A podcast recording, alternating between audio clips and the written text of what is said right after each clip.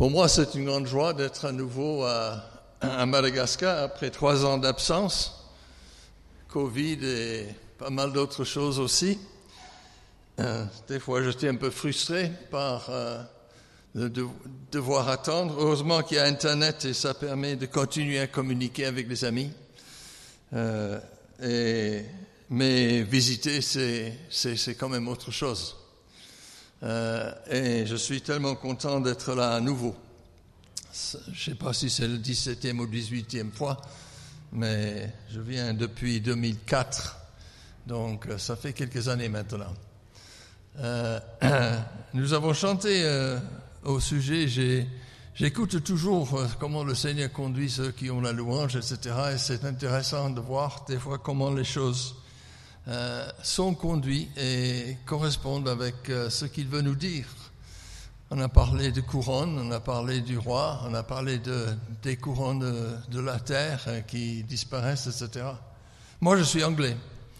Et il s'est avéré par des circonstances que j'étais en Angleterre entre le décès de la reine Elisabeth, et je suis sûr que vous avez suivi certaines choses sur à la télévision, n'est-ce pas? Euh, Mais c'était entre son décès et le moment de l'ensevelissement. Et c'était impressionnant de voir combien le pays était secoué, touché. Vous avez peut-être vu ces, queues de euh, 5, 6, 7 kilomètres pour aller simplement voir le pays et le respect voir le cercueil. Des gens qui attendaient 13 heures, 14 heures. Et on pourrait se demander pourquoi. Bon, d'abord, euh, euh, qui c'est qui a, est-ce qu'il y a quelqu'un qui a 26 ans ici? Il y a un jeune de 26 ans? 26 ans, faites ça? Non, pas de 26. Parce que la reine Élisabeth est montée sur le trône à 26 ans. Son père est décédé euh, de manière soudaine et elle a le plus long règne de tous les rois et les reines d'Angleterre et d'ailleurs, je pense aussi, hein, plus de 70 ans. Euh, C'était une femme euh, remarquable. À la maison, nous avons un livre qui a été publié par l'une des éditeurs chrétiens en Angleterre, euh, dont le titre c'est La reine Élisabeth et le roi qu'elle sert. La reine Élisabeth et le roi qu'elle sert. Et il y avait tout un tas d'extraits, de, d'incidents, paroles de sa part, où elle manifestait, expliquait sa foi. Elle avait dit dans son, message de Noël il y a quelques années, l'enseignement du Christ est le fondement de ma vie. Et elle a vécu ça en tant que reine pendant 70 ans. Euh, son engagement lors de son couronnement, je me souviens, j'avais juste 10 ans, en 1952, et euh, son, au moment du couronnement, il y a toute une cérémonie officielle, bien sûr. Mais avant que la cérémonie officielle s'est engagée, elle, elle était devant elle, mais elle s'est avancée, elle s'est levée, elle est allée à l'hôtel.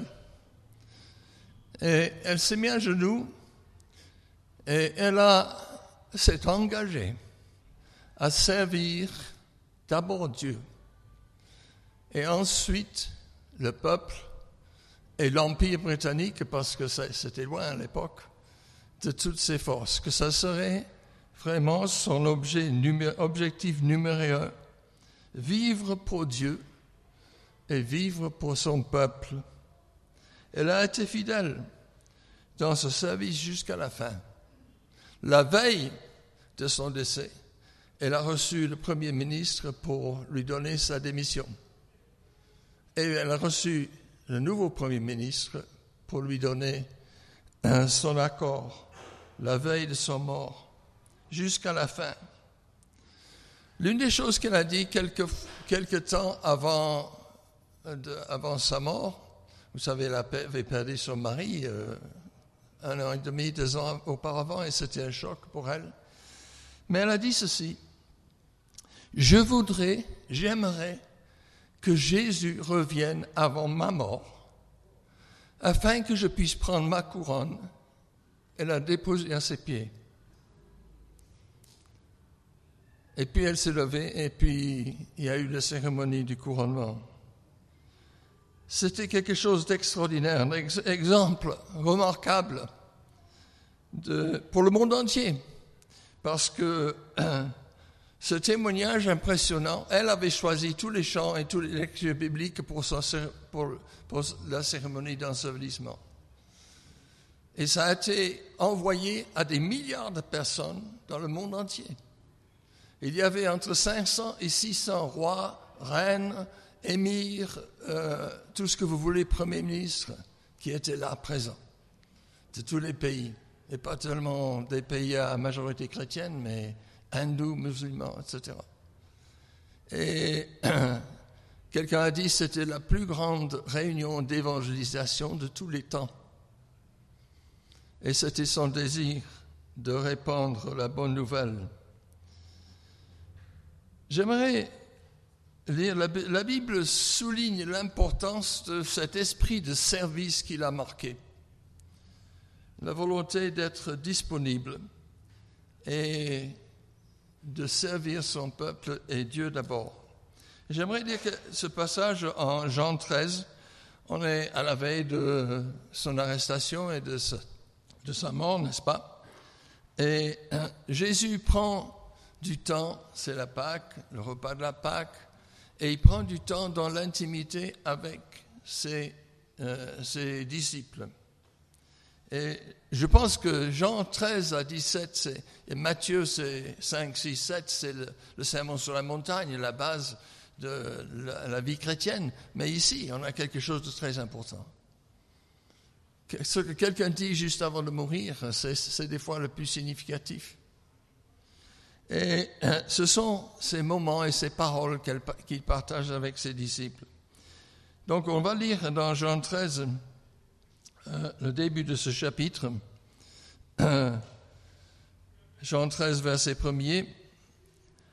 Avant la fête de Pâques, Jésus, sachant que son heure était venue, de passer de ce monde au Père, et ayant aimé les siens qui étaient dans le monde, mis le comble à son amour pour eux. C'est déjà cette petit, ce petit verset d'introduction, je trouve très important. Jésus savait tout. Il savait ce que ça allait lui coûter. Vous rappelez sa prière après cette soirée dans le jardin de Gethsemane, quand sa transpiration est devenue comme des gouttes de sang. Père, si c'était possible que cette coupe passe loin de moi, mais pas ma volonté, mais la tienne soit faite, sachant que son heure était venue, il met le comble à son amour. Et là, il se tait. Là, il se tait, euh, il va encore parler beaucoup pendant quatre chapitres. Mais le souper étant passé après le souper, lorsque le diable avait déjà inspiré au cœur de Judas Iscariote, fils de Simon, le dessein de le livrer, Jésus, qui savait que le Père avait remis toutes choses entre ses mains et qu'il était venu de Dieu et qu'il s'en allait à Dieu, se leva des tables se leva de table et ôta ses vêtements. Il prend un linge dont il se saignit, et ensuite il versa de l'eau dans un bassin. Et il se mit à laver les pieds de ses disciples et à les essuyer avec le linge dont il était saint. Il vint donc à Simon-Pierre. Et Simon-Pierre, il avait, il avait la parole facile. Beaucoup de passages le montrent. Des fois c'est bien et des fois c'est moins bien. Mais Simon Pierre, Pierre lui dit, Toi Seigneur, tu me laves les pieds? Jésus lui répondit, Ce que je fais, tu ne le comprends pas maintenant, mais tu le comprendras bientôt. Pierre lui dit, Non, jamais tu ne me laveras les pieds. Jésus lui répondit, Si je ne te lave, tu n'auras pas point de part avec moi. On pourrait dire, tu n'auras pas de communion avec moi. Simon-Pierre lui dit, Seigneur, non seulement les pieds, mais encore les mains et la tête. Et Jésus lui dit, celui qui est lavé n'a besoin que de laver ses pieds. Pour être entièrement purs. Et vous êtes purs, mais non pas tous, car il connaissait celui qui le livrait. C'est pourquoi il dit, vous n'êtes, vous n'êtes pas tous purs. Après leur avoir lavé les pieds, et qu'il eut pris ses vêtements, il se remit à table et il leur dit, Comprenez-vous ce que je vous ai fait? Vous m'appelez maître et seigneur, et vous dites bien, car je le suis. Si donc je vous ai lavé les pieds, moi, le Seigneur et le Maître, vous devez aussi vous laver les pieds les uns des autres, car je vous ai donné un exemple, afin que vous fassiez comme je vous ai fait. En vérité, en vérité, je vous le dis, le serviteur n'est pas plus grand que son maître, son Seigneur, ni l'apôtre plus grand que celui qui l'a envoyé. Si vous savez ces choses, vous êtes heureux pourvu que vous les pratiquiez. Moi, je trouve cette histoire particulièrement touchante et significative. Serge a parlé du fait que Dieu est saint, il a prié au début du culte pour qu'on ait un moment pour euh, se mettre devant le Seigneur. Parce que nous, on n'est pas toujours purs. Que ce soit en parole ou en acte ou quoi que ce soit, il y a ici une image. Il y a des églises qui pratiquent le lavage des pieds. Je ne pense pas que vous le pratiquez ici, peut-être. Mais euh, c'est un symbole. Et Jésus dit à Pierre, vous êtes purs. Et si nous connaissons le Seigneur, et j'espère que c'est le cas de chacun ce matin, d'avoir reconnu et reçu le pardon de ses péchés de la part de Jésus qui est mort pour cela sur la croix, si vous le savez, vous êtes purs. Vous êtes mis à part. Chacun des lettres de Paul, il dit aux saints, n'est-ce pas, à ceux qui sont mis à part pour Dieu, sanctifiés. Mais, mais, il y a la vie de tous les jours. Et ça ne se passe pas toujours comme on voudrait, et on n'est pas non plus toujours ce qu'on voudrait être. Ici, dans ce dernier échange, nous avons le roi de l'univers, le créateur des cieux et la terre, qui s'humilie et qui prend la place le travail du serviteur le plus humble. Normalement, quand on arrivait à inviter chez quelqu'un, c'était quelque chose qu'on faisait, n'est-ce pas? Enlever la poussière de la route, laver les pieds, laver les mains. Et il s'est mis, il mis à leur service. Alors que lui, il était le maître et le Seigneur, et il dit, vous dites bien, je le suis, mais je vous donne un exemple. Et ils en avaient besoin. Je ne sais pas si euh, sur mes notes je l'ai mis plus loin, mais euh, je prends quelques versets dans Matthieu 20 qui illustrent ce qui se passait juste avant et qui montrent ce, qui, ce qui est souvent un problème. Ce qui est un problème dans le monde, c'est vrai, mais ce qui, ce qui peut être un problème aussi dans l'Église les disciples en Matthieu 20 s'approchent de Jérusalem avec Jésus et euh, Jean et Jacques, les fils de Zébédée, sont en train de discuter pour savoir qui est le meilleur, qui est le plus grand. Vous connaissez certainement ce passage. Euh, et Jésus répond, vous ne savez pas, il demande à être à droite et à gauche quand il sera au ciel assis à sa droite et à sa gauche. Il dit, vous ne savez pas, vous ne comprenez pas. Il dit, est-ce que vous pouvez boire la coupe que je dois boire Elle dit, oui Seigneur. Oui Seigneur. C'est vite dit. Mais c'est plus, plus difficile à faire. À mourir à soi-même, comme il le dit lui-même, à prendre sa croix et à le suivre, à suivre son exemple. Et il continue à leur parler de cela. Les dix sont un peu indignés d'entendre les deux frères qui, qui disent cela. Mais il dit au verset 25, vous savez que les chefs des nations les tyrannisent et les grands les asservissent. Il n'en sera pas de même au milieu de vous. C'est Matthieu 20, 22, verset 25, 24, 26. Mais quiconque veut être grand parmi vous, qui soit votre serviteur. Et quiconque veut être le premier parmi vous, qui soit votre esclave. C'est ainsi que le Fils de l'homme est venu, non pour être servi, mais pour servir et pour donner sa vie comme la rançon de plusieurs. Servir et donner sa vie. On appelle des fois le, pasteur serviteur, comme si euh, le, serviteur, comme s'il était le seul. Mais Jésus dit que nous sommes tous appelés à être serviteurs. Serviteurs les uns des autres.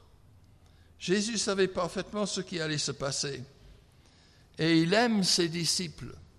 Et il sait ce qui est impliqué par cette vie qu'ils vont devoir vivre avec la présence du Saint-Esprit, c'est vrai, mais en son absence. Et s'agissant de cela, il, ne, dit rien tout de suite, mais il fait cet acte. Il s'humilie pour laver leurs pieds. Et les explications qu'il donne sont, je trouve, très motivantes c'est motivé par l'objection de Pierre, n'est-ce pas? Mais ça nous aide à comprendre quel est cet exemple que le Seigneur nous donne à suivre, à vivre dans la pureté et dans la sanctification et dans la communion. Parce qu'il dit à Pierre, si je ne le fais pas, tu n'as pas de part avec moi. Et je pense que je ne réalise pas souvent nous ne réalisons certainement pas souvent combien la communion, l'intimité avec Dieu et avec les frères et sœurs peut être euh, interrompue, bloquée par des fois de petites choses. Un manque de purification. Rester en communion n'est pas si simple. Il va prier euh, dans le chapitre 17 qu'il soit un comme nous sommes un il dit à son Père, ils ne sont pas du monde, mais eux, ils sont du monde. Père, garde-les, garde-les par ta parole. Ta parole est la vérité. Pourquoi est-ce que c'est si important? Matthieu 22 euh, montre pourquoi c'est important. Parce que cette tendance à vouloir être reconnu, à vouloir avoir une place, est dans le cœur de chacun. Et Jésus dit non. Ça, c'est l'esprit du monde. Les grands du monde font comme ça. Bon, il y en a qui sont euh, des tyrans, je ne citerai pas quel pays, mais vous en connaissez comme moi. Mais où sont les rois, les reines, les présidents qui ont l'engagement et l'esprit d'Élisabeth II. Je ne sais pas ce qu'il en sera de Charles. Les Anglais, ils ont des problèmes parce qu'ils chantent euh, God Save the Queen. Et, bon, du, jour au lendemain, il faut chanter God Save the King. Alors, euh, bon, on a entendu, c'était assez marrant dans certains cas. Euh, ils se trompent pour. Ah non, non, c'est pas ça. on recommence. parce que, mais qu'est-ce que ça va être? Je ne sais pas.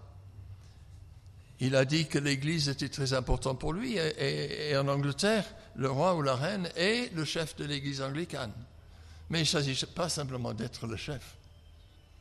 Il s'agit de vivre et de montrer l'exemple, d'être au service du Seigneur d'abord et puis du peuple.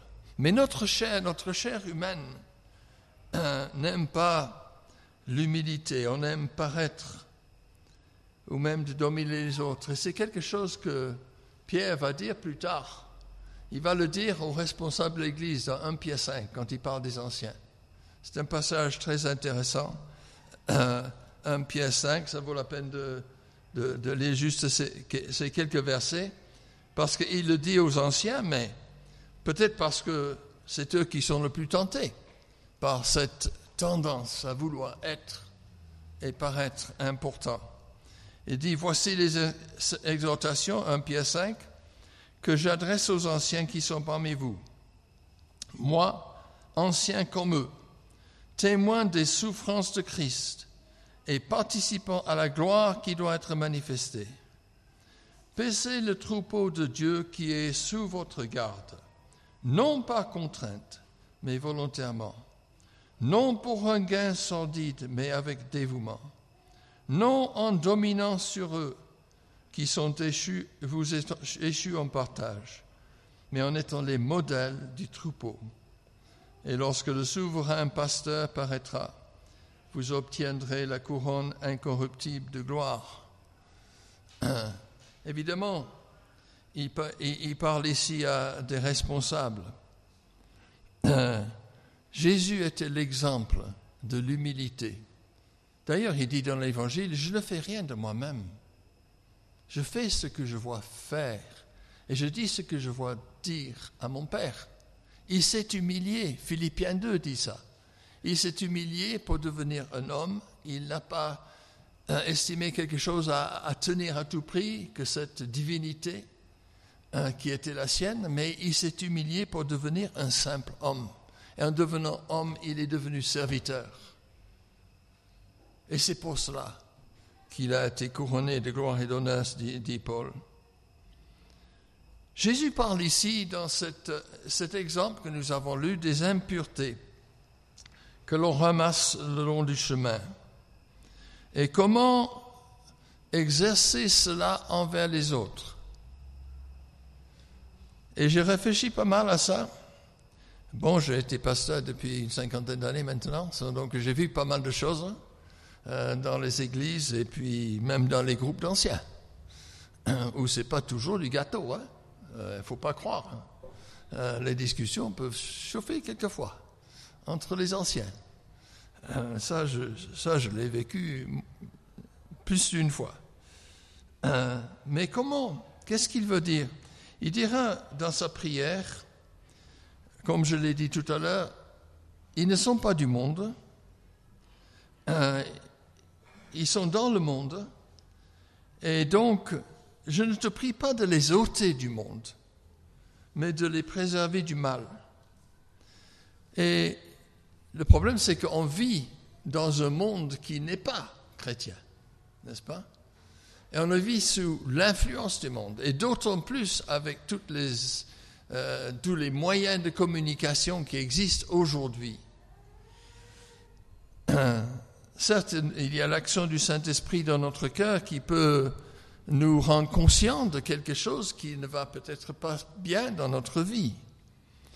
Mais on a aussi besoin, et c'est ce que Jésus est en train de dire, on a aussi besoin les uns des autres, du ministère les uns des autres.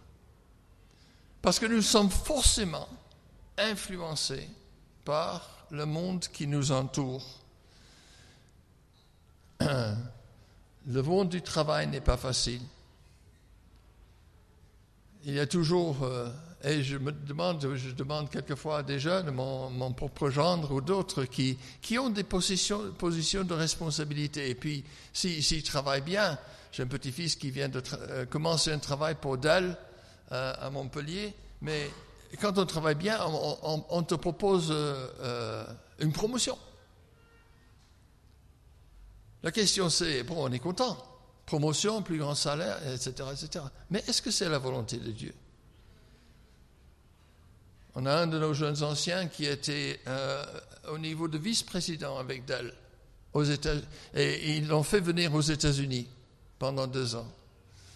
Mais Xavier a vu la pression et les exigences d'une telle position. Oh, il avait un gros salaire, vie confortable.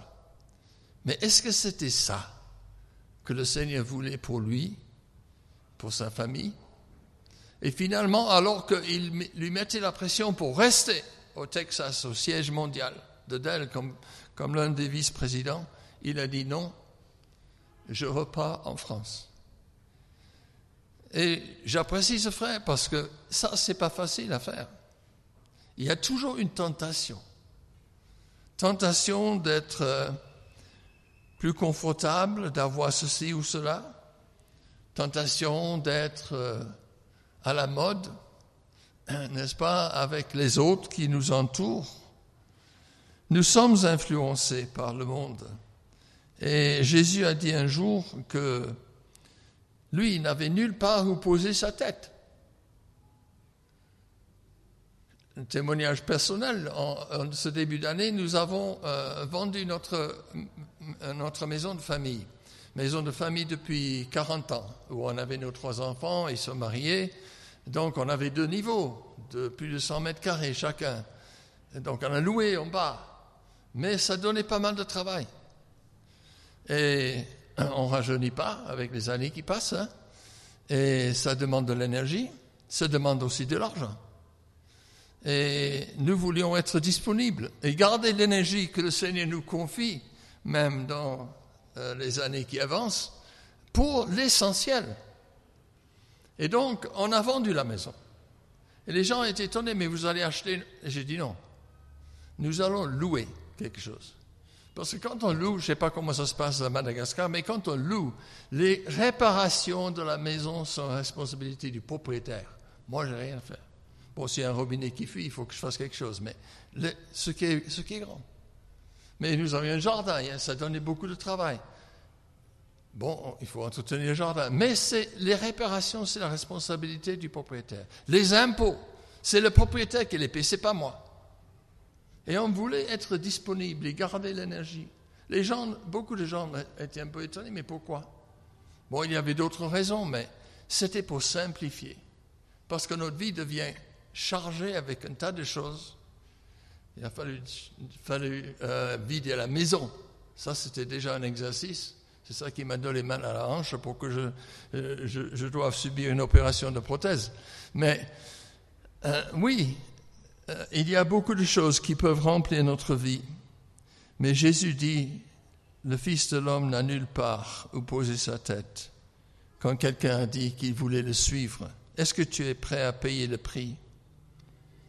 Il comprend les circonstances difficiles. Il sait que nous pouvons subir la tentation et il connaît nos faiblesses.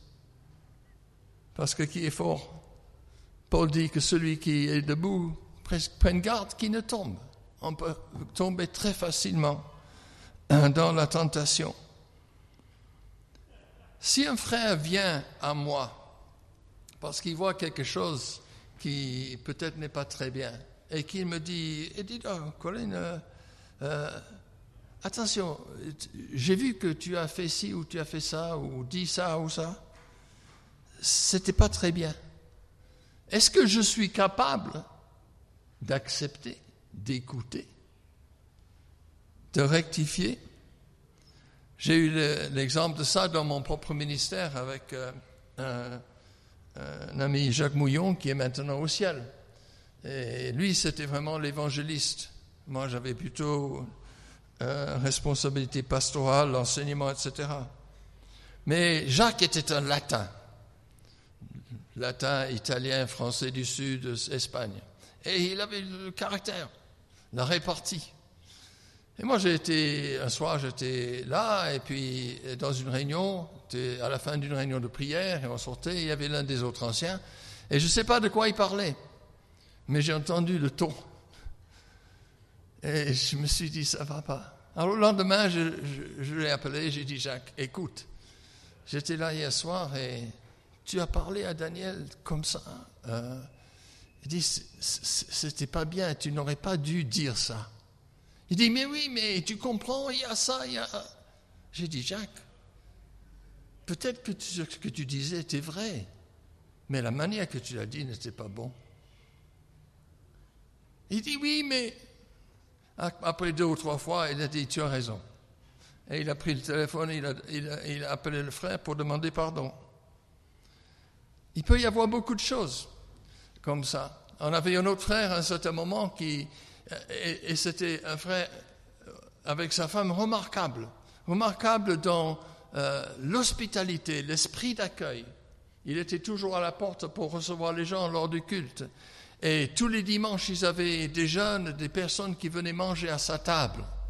Et, c'était un, véritable don, parce que tout le monde n'a pas de la même manière on est appelé à exercer l'hospitalité, mais c'était vraiment un don chez ce frère. Mais ce frère, il voulait prêcher. Euh, alors finalement, un jour, euh, c'est pas moi qui ai pris la décision, je crois pas, je me souviens pas. Mais euh, on lui a donné la parole au culte. Mais il n'avait pas le don de la parole. C'était vraiment pas son don.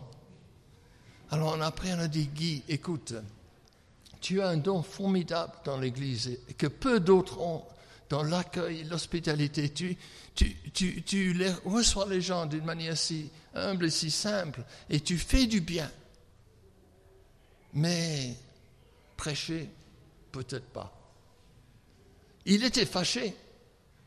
Il était fâché il s'est levé et, ils ont quitté l'église avec sa femme. Bon, il est allé à une autre église, merci Seigneur, il n'a pas perdu la foi. Mais est-ce que nous sommes capables d'avoir quelqu'un qui vient nous laver les pieds? Parce que si je ne le fais pas, dit Jésus, tu n'as pas de part avec moi. Et souvent ce sont des petites choses comme ça, ou moins petites, qui sont des obstacles à la communion véritable et à la présence de Dieu et à la bénédiction de Dieu au milieu de son peuple. Le contraire, on l'a aussi. Je donne un exemple pour ne pas paraître négatif. Euh, nous, on a, une sœur qui est à la retraite, elle a une petite retraite, elle, a un tout petit appartement, euh, elle elle n'a plus de voiture, mais elle est à un certain âge, etc. Mais cette sœur-là, son téléphone marche tout le temps. Parce qu'elle appelle constamment les uns et les autres pour les encourager. Elle a aussi une liste des anniversaires, je ne sais pas de combien. Je sais que mon nom est sur la liste parce que je reçois une euh, carte d'anniversaire tous les ans. Et elle envoie des cartes d'anniversaire avec des mots d'encouragement aux membres de l'Église. Il y a des, petits services, ce qu'on peut dire ces petits services, mais, ils sont, sont grands aux yeux de Dieu parce qu'il contribue à l'unité du peuple de Dieu, à la manifestation de son amour. Et Dieu dit, c'est à l'amour qu'ils ont entre eux que les autres verront que vous êtes mes disciples, que le monde va croire, n'est-ce pas? Donc c'est quelque chose de très important. On a eu un incident cette année avec un jeune frère qui avait vécu chez nous, chez nous euh, un, moment euh, quand il était fiancé. Et euh, et c'est devenu vraiment un ami proche. il est plus jeune, bien sûr, mais, c'est mon frère. Et, il est très doué en musique. Et, il donne de, de bons messages. Mais ce frère, il était dans une de nos cellules de vie, on appelle les cellules de prière de maison, les cellules de vie, euh, où il y avait sept ou huit jeunes couples. Et ils voulaient faire une fête à Noël et ils ont dit, bon, le Covid était là, et quelques-uns des personnes qui organisaient ça disaient peut-être que euh, par précaution et par respect les uns pour les autres, on devrait porter le masque. Lui, il ne voulait pas. Ils ont discuté et il s'est fâché. Il s'est mis en colère. Et il est parti. Et euh, bon, ça fait un problème. Ça fait un problème avec euh, parce qu'il a dit des choses qui étaient blessantes aux membres du groupe. Et je sais que bon, euh, j'en ai eu écho, parce que c'était le groupe où était ma, fille et mon gendre. Donc j'ai entendu ce qui s'était passé. Alors tout de suite, moi j'ai dit, bon, bon, il y a les anciens, moi je ne suis plus ancien. Mais c'est pas parce que je ne suis pas ancien euh, et qu'on a une plus jeune équipe d'anciens que euh, on n'a pas cette responsabilité les uns envers les autres. J'ai pris ma voiture, je suis allé chez lui et j'ai dit, écoute, ne rends pas les choses compliquées.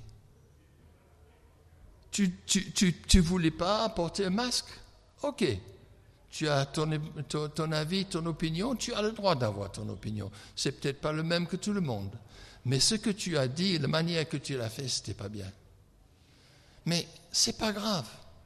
Il suffit de retourner et dire Pardonne-moi, j'avais tort de parler comme ça. Pardonne-moi et on repart à zéro. Mais ça a duré des mois. Hein. C'est pas facile parce, que notre orgueil ne veut pas admettre que nous ne sommes pas parfaits. Nous sommes de la même famille, nous sommes du même corps. Paul, parle de ça en Corinthiens, n'est-ce pas?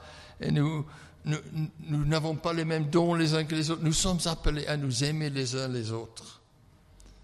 afin que notre justice, notre amour paraissent pour ceux qui sont autour de nous.